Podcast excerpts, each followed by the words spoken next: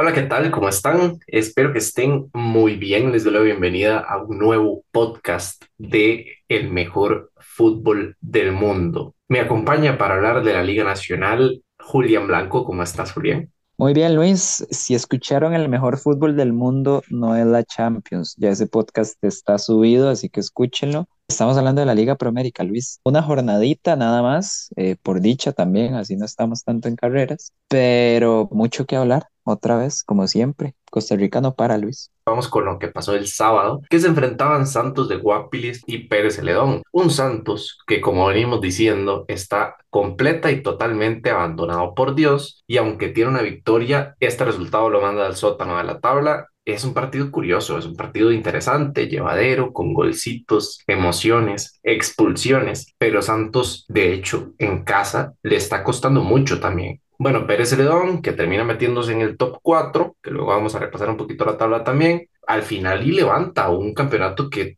nosotros temíamos que parecía un poquito peor de lo que está haciendo, Julián. Sí, de hecho, después de esta victoria contra Santos, recordaba las, las palabras que había dicho en el podcast de previa e incluso el podcast de la primera jornada, donde dije que no se puede esperar mucho de este Pérez, que no está jugando muy bien, pero la realidad es que conforme pasan las jornadas, pues ahí está, está jugando mejor, está incorporando jugadores, tiene un proyecto interesante con muchos jugadores de la zona. Ya habíamos dicho que muchos jugadores se habían negado a jugar en Pérez Celedón y bueno, pues decidieron reconstruirse un poquito con los fichajes que sí lograron hacer, pero sobre todo también con jugadores de Pérez Celedón o, de esa zona, entonces muy bien por ellos. A ver, es un partido entretenido, cinco goles, muchas emociones, pero no me parece un buen partido. A eso es a lo que me refiero. Hubo demasiados errores y errores groseros los dos goles de Santos. El gol de Yamir Ordain son dos cabezazos en el área y el segundo cabezazo es de un defensa de Pérez que cabecea hacia atrás. Y el segundo gol de Santos de Carlos Rivera, eh, no sé qué decir, que no, no sé explicar lo que quería hacer Guillermo Villalobos, así de sencillo. Y luego vemos los goles de Pérez Celedón. El primero, Cambronero rechaza al centro terrible. El segundo, Axel Amador, corre toda la media cancha. Y digamos que el tercero es el más aceptable, pero es al minuto 94. Entonces, a lo que voy es que Pérez sí está haciendo muy buen campeonato, pero este partido igual no me echa muy para arriba ninguno de los dos equipos. Siento que hubo demasiados errores que lo hicieron entretenido, pero que le bajan la calidad al encuentro coincido con Julián y también un aspecto importante de Pérez es que solo ha enfrentado a dos de los equipos grandes. Esto significa que le quedan como mínimo tres partidos un poquito más de prueba a ver de qué está hecho este equipo, si puede competir arriba, si es simplemente una racha importante contra equipos de un nivel similar. Pero lo que sí es una ventaja para este equipo es que se está alejando cada vez más del descenso. Ya no es un problema del que tenga que pensar, ahora el problema es quizá intentar mantener el ímpetu que trae en este torneo cositas importantes que pasaron el sábado también y que pasaron en el podcast pasado también, porque la predicción era que ganaba la liga, que se iba el entrenador de Herediano cuando perdía Heredia y que iba a quedar Jafet Soto. Pasaron las tres, o sea, ganó la liga, se fue Heiner Segura y quedó como interino hasta que nombren al sustituto Jafet Soto. La historia interminable, Luis.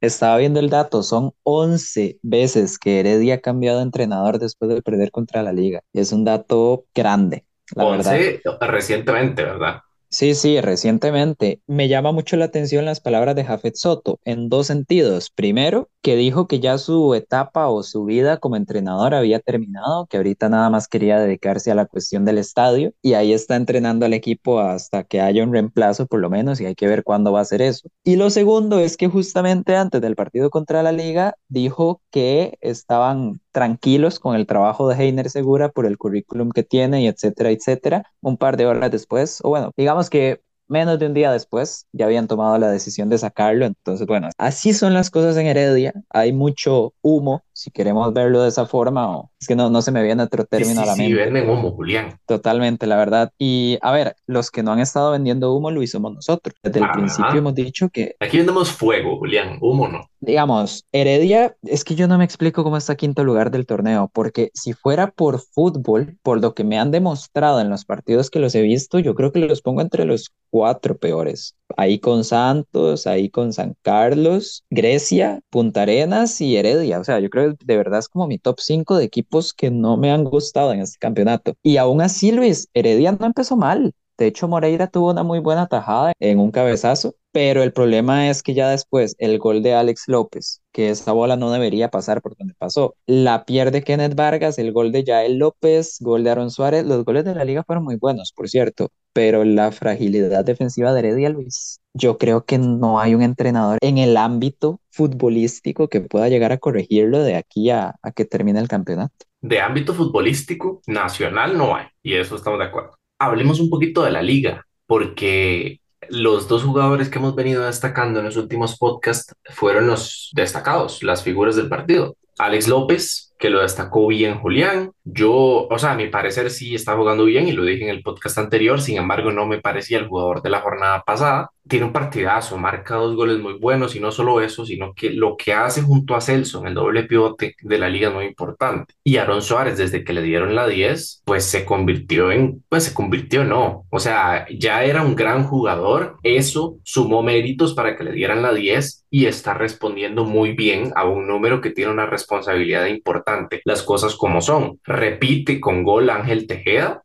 y un buen gol también. Los cuatro, como dice Julián, fueron buenos goles. Y aquí una cosa que quería destacar del partido de Heredia. En el podcast pasado yo dije que Jelsin Tejeda, tras su vuelta, iba a ser un jugador muy importante. Podía cumplir un rol muy importante en el medio del campo, tanto dando salida como en defensa, para reforzar un poquito lo endeble que venía esa defensa de Heredia. Y bueno, tras que hace un mal partido, porque realmente el centro del campo de Heredia deja mucho balón dividido y no lo gana, porque lo terminan ganando Alex López y Celso Borges, pues Jelsin termina expulsándose después de que los, o sea, no es una justificación para el marcador, digamos, porque se expulsa después de que se hayan marcado los cuatro goles de la liga.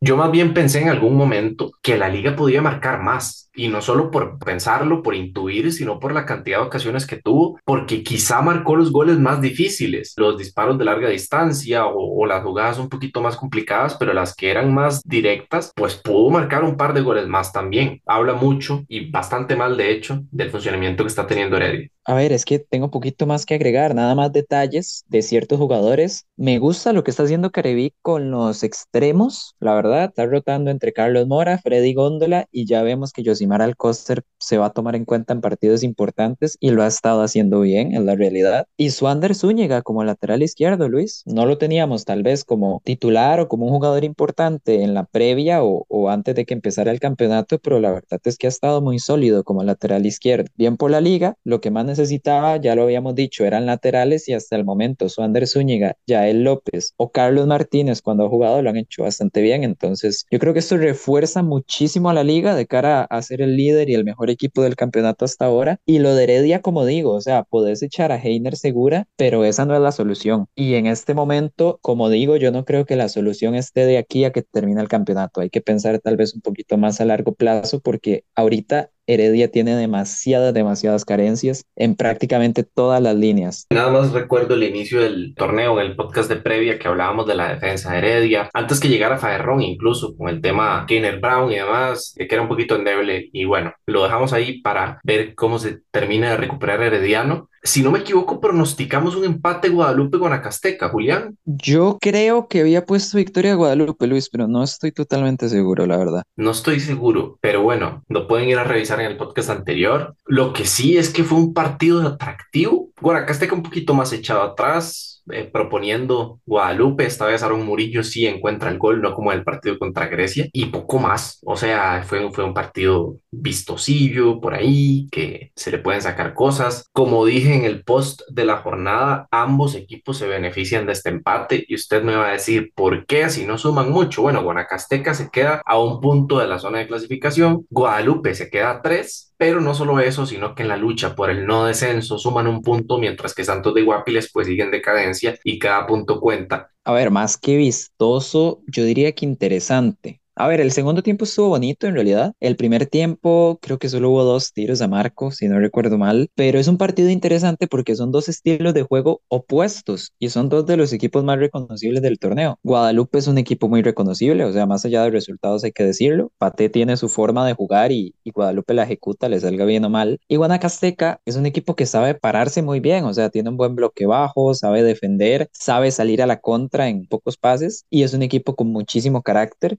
Entonces, como digo, sí, son como este encuentro de estilos que a pesar de que no sea un partidazo, pues es interesante, ¿verdad? Ver cómo chocan entre sí. Aarón Murillo ya volvió a anotar, hace uno o dos campeonatos tuvo una temporada con muchos goles y eso lo agradecía muchísimo el equipo. Y eso sí, la reacción de Guanacasteca, que de nuevo es un equipo que sabe reaccionar. Y nada más, Luis José Pablo Córdoba, de nuevo vuelve a anotar es de penal, pero bueno, él mismo provoca el penal. Y Steven Williams, me parece que los dos están jugando muy bien en la delantera de Guanacasteca. Williams tal vez no anota, pero sí es muy sacrificado, es muy importante en la presión, o sea, de verdad es un jugador que influye mucho por ahí. Y lo de Córdoba, como digo, está siendo decisivo y dejándole bastante a, los de La Pampa. Ojito que Julián dice los de la pampa, ¿verdad? No los de la papa. Los de la papa están en la papa y ahorita la vamos a, Los a de la papa, la papa mecánica. La papa mecánica está en el taller porque pésimo, pero bueno, importante, sí, lo que dice Julián de la ofensiva de Guanacasteca, que sigue sumando bastante. Empezó rotando mucho. Jugadores como Joseph Bolaños no empezaron jugando el torneo. Por ahí Joyce Wright aparecía un poquito más. Ahora sí que es verdad que es una opción de cambio un poquito más establecida, digamos, ya está como un poquito más en el banco. Y eso le da más profundidad y no solo eso, sino que una, una estabilidad, repartición como de roles en la ofensiva guanacasteca que le permite pues formarse muy bien y encontrar distintas opciones de ataque. Y eso creo que es lo que los ha mantenido en la ofensiva, por lo menos, bien. Y en defensiva es un equipo ordenado. Sabemos lo que hace Horacio con sus equipos, que le gusta pues plantar un, no un bloque bajo defensivo, pero sí uno muy ordenado y con bastantes responsabilidades, sobre todo en medio del campo. Algo que me gusta mucho de para seguir por ahí nada más para cerrar, es que se adapta a cada rival. Digamos, nosotros vemos cómo defendió contra Guadalupe y es diferente a cómo le defendió a Heredia, digamos, o cómo le defendió a Sporting. Claro, Entonces, es algo que me gusta mucho. Se adapta a cada partido, a cada rival. muy dinámico, efectivamente. Pasemos a otro partido que la gente que no lo vio va a decir que Grecia le metió un baile a Punta Arenas. Yo soy parte de esa gente, para Ajá, de una vez les digo, para mí Punta Arenas fue mejor, Es increíble, Luis. El fútbol pero nacional es, es increíble. Es es increíble. maravilloso. O sea, ¿cómo el, el mejor equipo va a perder por cuatro? Es, es, es, es increíble. No, y, y me encanta, me encanta que en conferencia de prensa con José Araya, que recordemos que era el primer partido como interino por lo menos, le preguntan que qué cambió con el equipo y él dice, si hubiera perdido, probablemente estaría tirando la excusa de que no entrenamos porque literalmente solo hemos tenido como 25 minutos de revisión.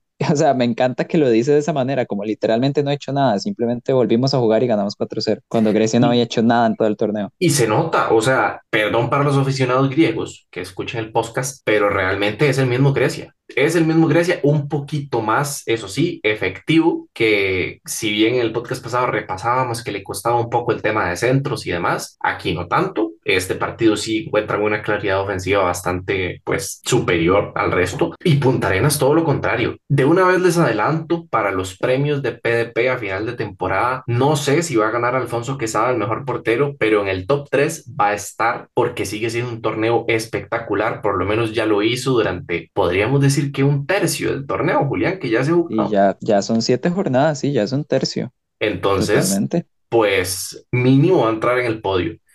Tiene una buena actuación, no hace las atajadas espectaculares porque si bien la mayoría de remates de Punta Arenas van fuera del marco, Punta Arenas llega mucho, tiene mucha opción, tiene el control del partido, sin embargo, a la contra y sobre todo en situaciones de peligro en el área, Grecia logró ser muy, muy, muy, muy efectivo. Quiero destacar dos cosas. Giancarlo Agüero, marca de penal, se convierte en el máximo anotador de la historia de Grecia. Esto, esto es, solo pasa en la Liga Promérica, es Es, maravilloso. es, es muy interesante. Me acuerdo en Grecia cuando José Vargas iba de goleador del torneo, igual siendo defensa central, y ahora me entero que Giancarlo Agüero, siendo defensa central, es el goleador histórico del equipo. Increíble. Increíble, sí. bueno, el Esme que tiene otro buen partido.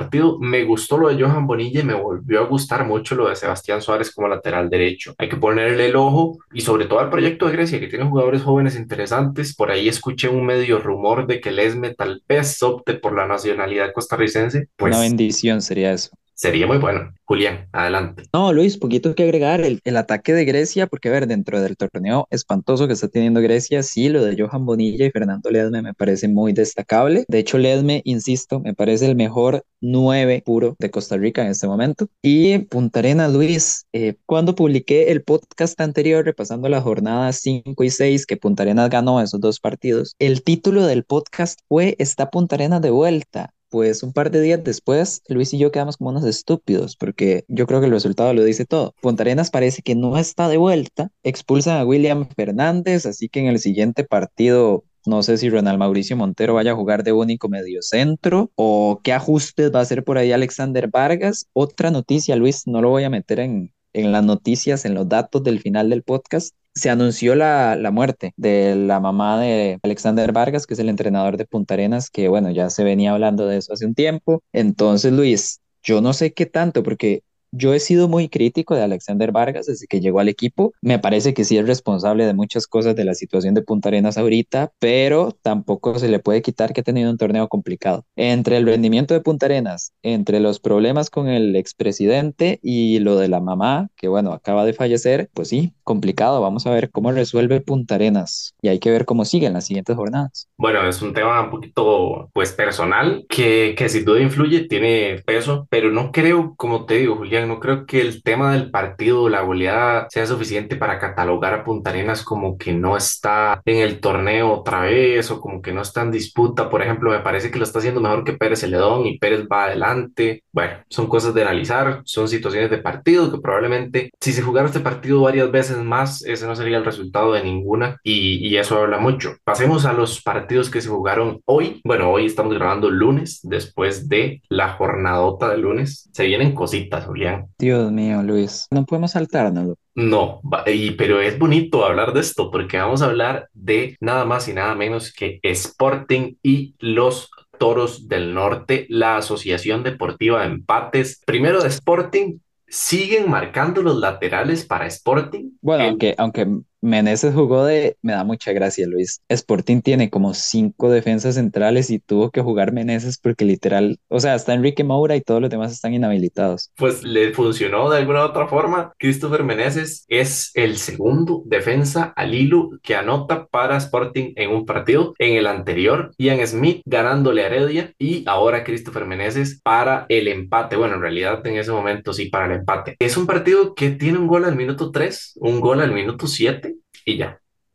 Después del partido, Sporting sí que tiene la iniciativa. Como decimos, San Carlos va a cerrar los partidos, a no jugar atractivamente, a intentar hacer un bloque que le permita de una contra o alguna jugada aislada encontrar un gol. Y Julián, he de decir que si Fabián Arroyo al minuto 3 no anota ese gol, nos vamos con otro 0 a 0. Pero es que hay una estadística mortal. San Carlos lleva siete partidos jugados ha perdido dos, ha empatado cinco y no va último. Es increíble cosas del fútbol nacional, cosas por las que seguimos siendo mejores que la Premier. Es que San Carlos, yo no creo que San Carlos se proponga que los partidos sean así, porque no me parece la idea de juego. De hecho, el mismo Abelenda, cuando habla en rueda de prensa, se nota como frustrado porque esa no es la intención de San Carlos. El problema es que todos los partidos terminan así y el problema más grande es que todos los equipos se contagian. O sea, no importa contra quién juegue San Carlos, todos los partidos terminan siendo aburridos, terminan siendo de pocos goles, si es que hay goles, porque hasta ahorita hay goles. Entonces, a ver, es complicado. Por Sporting también me parece que es un resultado fatal y lo peor de todo es que el empate yo lo sentiría puede que hasta meritorio, porque después de esos primeros siete minutos con los dos goles, es cierto que en el descuento Sporting pega una en el palo, el contragolpe de San Carlos es clarísimo también, pero entre medias, Luis, no hay nada. realmente no hay casi, casi que nada de lo que hablar, más allá de Christopher Meneses como central y anotando. Y en el caso de San Carlos, pues trata de hacer variantes. De hecho, entra Fabián Arroyo, que es el que hace muy buen gol, Albert Villalobos, el Chicharrón González, incluso cambiando casi toda la línea de... Me parece un apodo brutal, Luis. Me parece increíble. No, no, pero, pero qué bueno un chicharrón. También, sí, sí, sí cuando estaba viendo la alineación decía Luis González. Y yo, ¿quién es Luis González? Seguro es un canterano, algún joven o algo así. Viendo el partido dicen el chicharrón y yo ya sé quién es. Y eh, como digo, ni siquiera cambiando casi toda la línea ofensiva se logra marcar una diferencia. Entonces, yo de San Carlos esperaría lo mismo y de Sporting eh, la verdad también espero la misma, no sé, resultados muy mixtos entre el campeonato. Julián, le tengo un dato, agárrese de la silla en este momento. El campeonato nacional consta de 22 jornadas. San Carlos ya perdió dos partidos. En el caso hipotético de que las próximas jornadas, de aquí hasta la última, San Carlos empate todos los partidos, lo cual no sería muy extraño por lo que viene demostrando, llegaría a 20 puntos con 20 empates, evidentemente. ¿Sabe cuántos puntos hizo San Carlos la temporada pasada? 20 puntos y quedó séptimo. Es decir, San Carlos puede darse el lujo de De no ganar. el resto de partidos que quedan y ganar dos y ya con eso le alcanzaría hipotéticamente para meterse en la segunda ronda si calculamos con el puntaje que se metió Punta Arenas en la ronda anterior, en el año anterior. Fútbol champán, no lo entenderías. Es increíble. Viva los toros del norte, viva el chicharrón, viva la chuleta, lo que quieran. acá nosotros criticando a San Carlos y al rato tienen más bien la táctica ganadora totalmente. Usted que sabe que los goles se los estén guardando para las semifinales. En ser, efecto, puede ser. fútbol. Pasemos ahora sí con un efecto de fútbol que es el partido Saprissa-Cartago, que fue el que cerró la jornada. Bonito partido, sobre todo si uno es aficionado de Saprissa. Si uno es shot, probablemente no haya sido un bonito partido, porque si la liga tuvo para meterle 7 a Heredia, pues Saprissa es parecido con Cartago. Lo que pasa es que Jay Bonis no anduvo de suerte, Jeffrey Valverde anduvo un poquito mal, Álvaro Zamora no está quizá en su mejor momento de cara al marco, muchos factores, muchas ocasiones, Saprissa es el equipo que más genera en el torneo, no es el equipo más goleador, ya te digo cuántos goles tiene, tiene nueve, la liga tiene más, Sporting tiene más, Pérez tiene más, Cartago tiene los mismos, Guadalupe tiene más, Grecia tiene más, o sea, no está ni en el top 6 de los más goleadores y es el equipo que más ocasiones genera. Hay un problema de definición importante y el único gol que hace esa prisa hoy es un penal, un penal de un super tiro libre que hace Mariano Torres, que perfectamente Darryl Parker se pudo haber ahorrado, lanzarse y así evita hacer un penal, le deja un buen gol a Mariano y nadie se queja. Pero bueno, se equivocan al rechace, hace un penal que provoca el mismo, lo marca Mariano Torres y se acabó el partido. Guanchop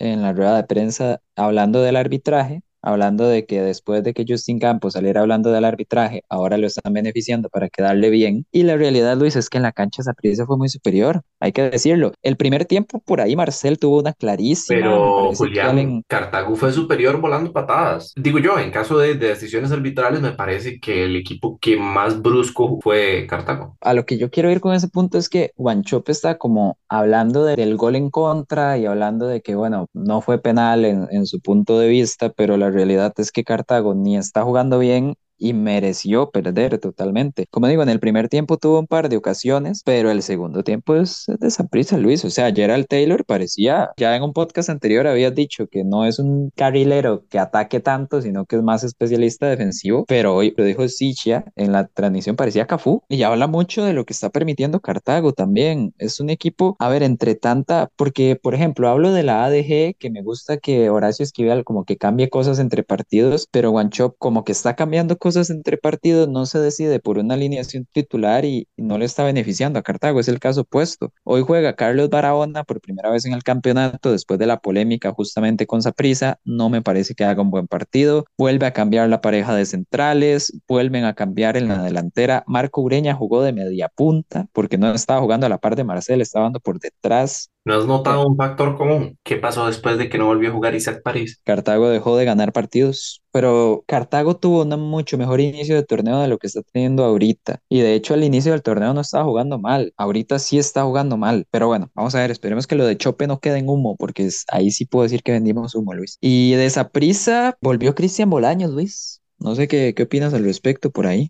Yo tuve pensamientos, eh, ¿cómo lo digo sin sonar vulgar? Yo creo que ya lo dijo Luis. Bueno, Bolaños volvió a jugar y lo hizo con la clase y presencia que únicamente puede tener un jugador de la calidad de Cristian Bolaños. Participa en un par de jugadas, de hecho una muy buena que Mariano termina rematando y Darryl Parker ataja bastante bien. Me parece que le aporta mucho al ataque de prisa. Se puede asociar muy bien con Mariano y con Álvaro Zamora y puede liberar a Mariano y Álvaro Zamora y eso es algo que le beneficia mucho a prisa en el Día del Amor y la Amistad o en las vísperas del Día del Amor y la Amistad, pues el amor volvió a prisa en forma del número 2. Y yo no puedo estar más feliz, Julián. Y creo que el sapricismo también, porque se hizo sentir en redes, en el estadio, en todo lado. Y bueno, sí. Poquito más que agregar, Luis, la verdad, o sea, Saprissa fue superior, tal vez, o sea, le está faltando ese gol en todo el campeonato, le estaba faltando ese gol totalmente. Hay que ver Cristian Bolaños y hay que ver Justin Monge, Luis, que recordemos que en Pérez era uno de los jugadores más importantes, si no el que más, y aquí ahorita no ha tenido muchos minutos en Saprissa, pero bueno, es un jugador con calidad. Esperemos que Justin Campos cada vez le vaya dando más oportunidades y que pueda responder como lo hizo en Pérez, a ver si ayuda un poquito con el déficit goleador que tiene Saprissa. Y lo de Cartago, Luis, estamos de acuerdo que era, a ver, jugar contra Saprissa siempre es difícil, pero bueno, esperemos a Cartago a ver de aquí en adelante, porque ya lo de One Chop sí, sí empieza a preocupar un poco. Y bueno, Julián, es momento de que usted se apodere del podcast con sus secciones interesantes que le levantan el ánimo a cualquier ser humano.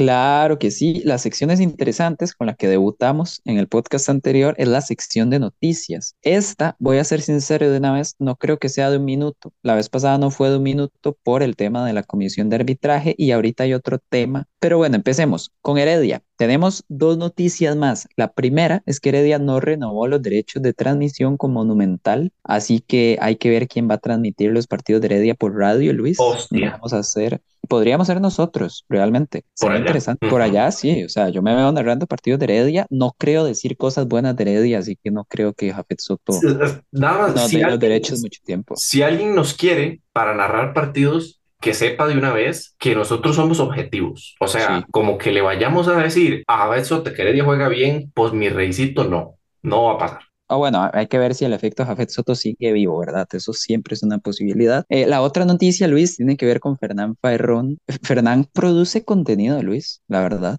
hay que decirlo. Ahora Después de? No, después de morder a Alvin Bennett, que ya sabíamos que le iba a caer una sanción contra la liga, cumplió un partido de sanción, le quedan dos más, porque le pusieron en total tres, y tuvo un pique, Luis, con Giancarlo González. Se sabe que Fernán Fairón salió mal de la liga, salió con varios problemas con varios compañeros, y cuando terminó el partido, Giancarlo subió una foto con Alexis Gamboa, Alexis Gamboa la resubió poniendo que este usuario te ha bloqueado refiriéndose a Fairón y luego Giancarlo resubió la historia de Gamboa diciendo solo falta que suba una foto mía de las venas. Eh, recordemos que cuando Giancarlo González llegó a la liga que estaba jugando terrible, hizo un gol, la celebración fue señalándose las venas como queriendo decir que no le cuestionen la actitud y en aquel momento Fernán Ferrón acababa de salir del equipo y subió un tuit pues básicamente criticando a Giancarlo González diciendo que el karma existe y un montón de cosas. Luis, el karma no sé si existe, pero Giancarlo González se burló de Fernán Fairón. O sea que Está hay, interesante. hay posibles putazos virtuales. A ver, si Fernán hubiera jugado ese partido, o sea, si no hubiera mordido a Alvin Bennett sin No eran virtuales alguna, los putazos. eh, no, hubieran estado en vivo. Hay que ver en la vuelta, la verdad. Y probablemente vuelva a morder a Giancarlo González, esta vez más duro, y entonces le ponga más partidos. Sería un, buen- un buen plot twist que le muerda las venas. Sí, la, la sangre sucia, dirían. Si Ferrón se lava los dientes, no. Hay que ver, hay que ver, hay que ver. Y pasando a Punta Arenas otra vez, además del caso de, de Alexander Vargas, que ya lo tocamos rapidito, eh, Roger Rojas, Luis, uno de los fichajes más sonados de Punta Arenas, no había podido jugar un partido en el campeonato por el permiso de trabajo, cosas del fútbol champán costarricense, y ahora que tiene el permiso de trabajo disponible, resulta que le hacen un chequeo médico, eh, va a tener que someterse a una cirugía, va a estar por lo menos tres meses fuera como mínimo, y el jugador pidió apoyo por, bueno, por el problema de salud que tenga y de hecho pidió que no se revelara cuál es ese problema de salud. Entonces, eh, de ahí Luis, no vamos a tener al Rorro por lo que queda de campeonato. Eso es una noticia un poquito, poquito triste, un poquito más. Sí, aquí no vamos a hacer bromas. Es una noticia No. que hay que mostrar respeto. De hecho, dos noticias duras, las de Punta Arenas es- estos días. Y Luis, el tema, Rodolfo Villalobos de la, de la federación. Eh, resulta que lo acusaron de maltratos y humillaciones la jefa de recursos humanos de la federación. La jefa de recursos humanos, ¿verdad? Ok, ya tenemos claro. Rodolfo Villalobos le pidió que en el presupuesto de la federación añadiera un cargo nuevo, jefe de operaciones e infraestructura con un salario mensual, Luis,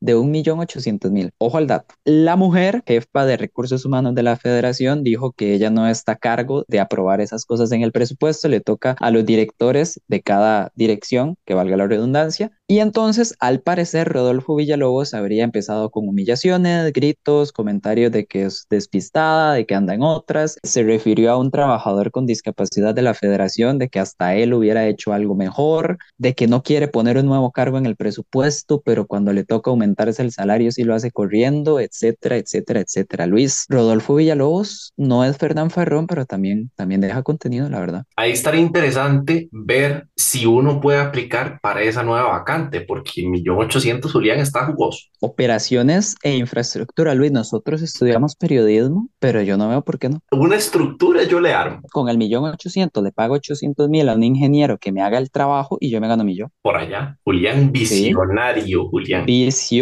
totalmente. Y Luis, para terminar, se está jugando el premundial sub-17, la CL le ganó 2-1 a Guadalupe, el siguiente partido es contra Cuba. Listo. Luis, eh, no sé, podemos pasar al jugador de la jornada. Me parece que se lo adelanto, Luis. El mío el mío es, eh, o sea, siendo totalmente objetivo, ya fuera de broma, el mío es Alex López. Muy bien tirado. Esta vez sí le compro la opción a Julián. Para no repetir, me voy a quedar, yo creo, con Aaron Suárez, porque ya es un poquito reincidente en, en, los marcadores, en la influencia, y entonces pues merece estar ahí. También destacar los partidos de, de Mariano Torres. Steven Williams, me parece que fue muy sí. destacado. Johan Bonilla, por ahí también, que fue bastante Fernando, claro, Fernando Ledme es una opción. Sí, sí, Pablo Córdoba, Pérez, Julián.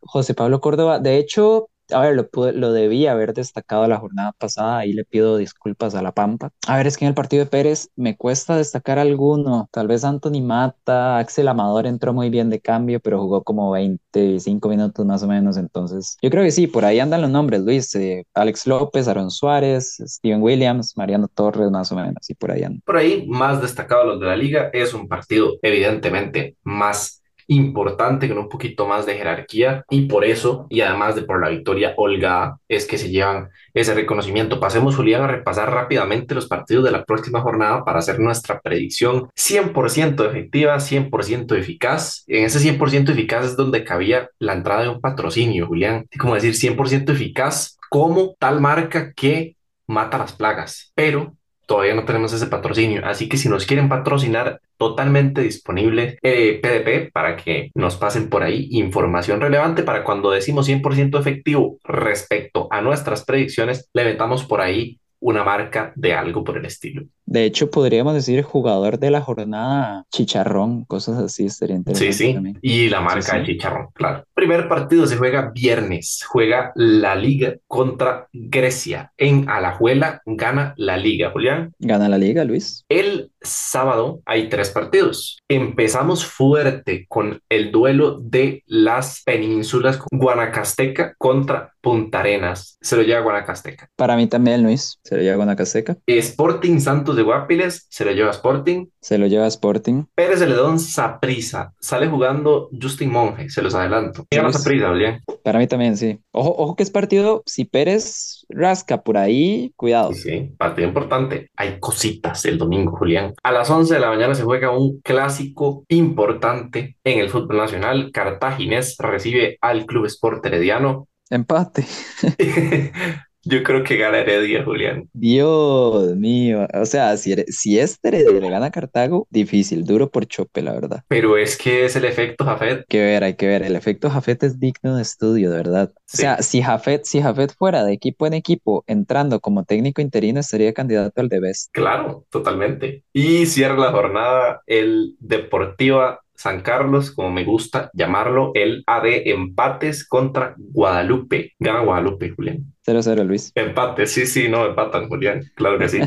Empatan y sale meme del machillo. Esa va a ser la mejor noticia de la siguiente Eh, empatan. Estamos hasta ahorita. Les recuerdo nada más que la próxima jornada no vamos a tener podcast, o al menos no creo, porque el martes que viene hay jornada nacional, es decir, se juega fin de semana y se juega martes, se juega miércoles y si no me equivoco también hay un partido el jueves, déjenme revisar, hay dos partidos el jueves, entonces estaremos grabando jueves para subir podcast el viernes y así estar este pues listos para la jornada que se va a jugar después el sábado 25 de febrero, para que sepan, para que agenden, para que escuchen Les recuerdo pasarse por las redes sociales. Es momento de Champions League. Se vienen cositas, vuelve el fantasy, hay más podcast. Acaba de terminar el fútbol americano, así que por el momento no vamos a tener podcast de eso, pero se viene la parte importante de la NBA, All-Star Game, sigue el fútbol nacional, eh, fútbol internacional que está llegando a su etapa más definitoria y demás deportes que vamos a estar repasando en punto de partida guion bajo CR, Instagram, Facebook y TikTok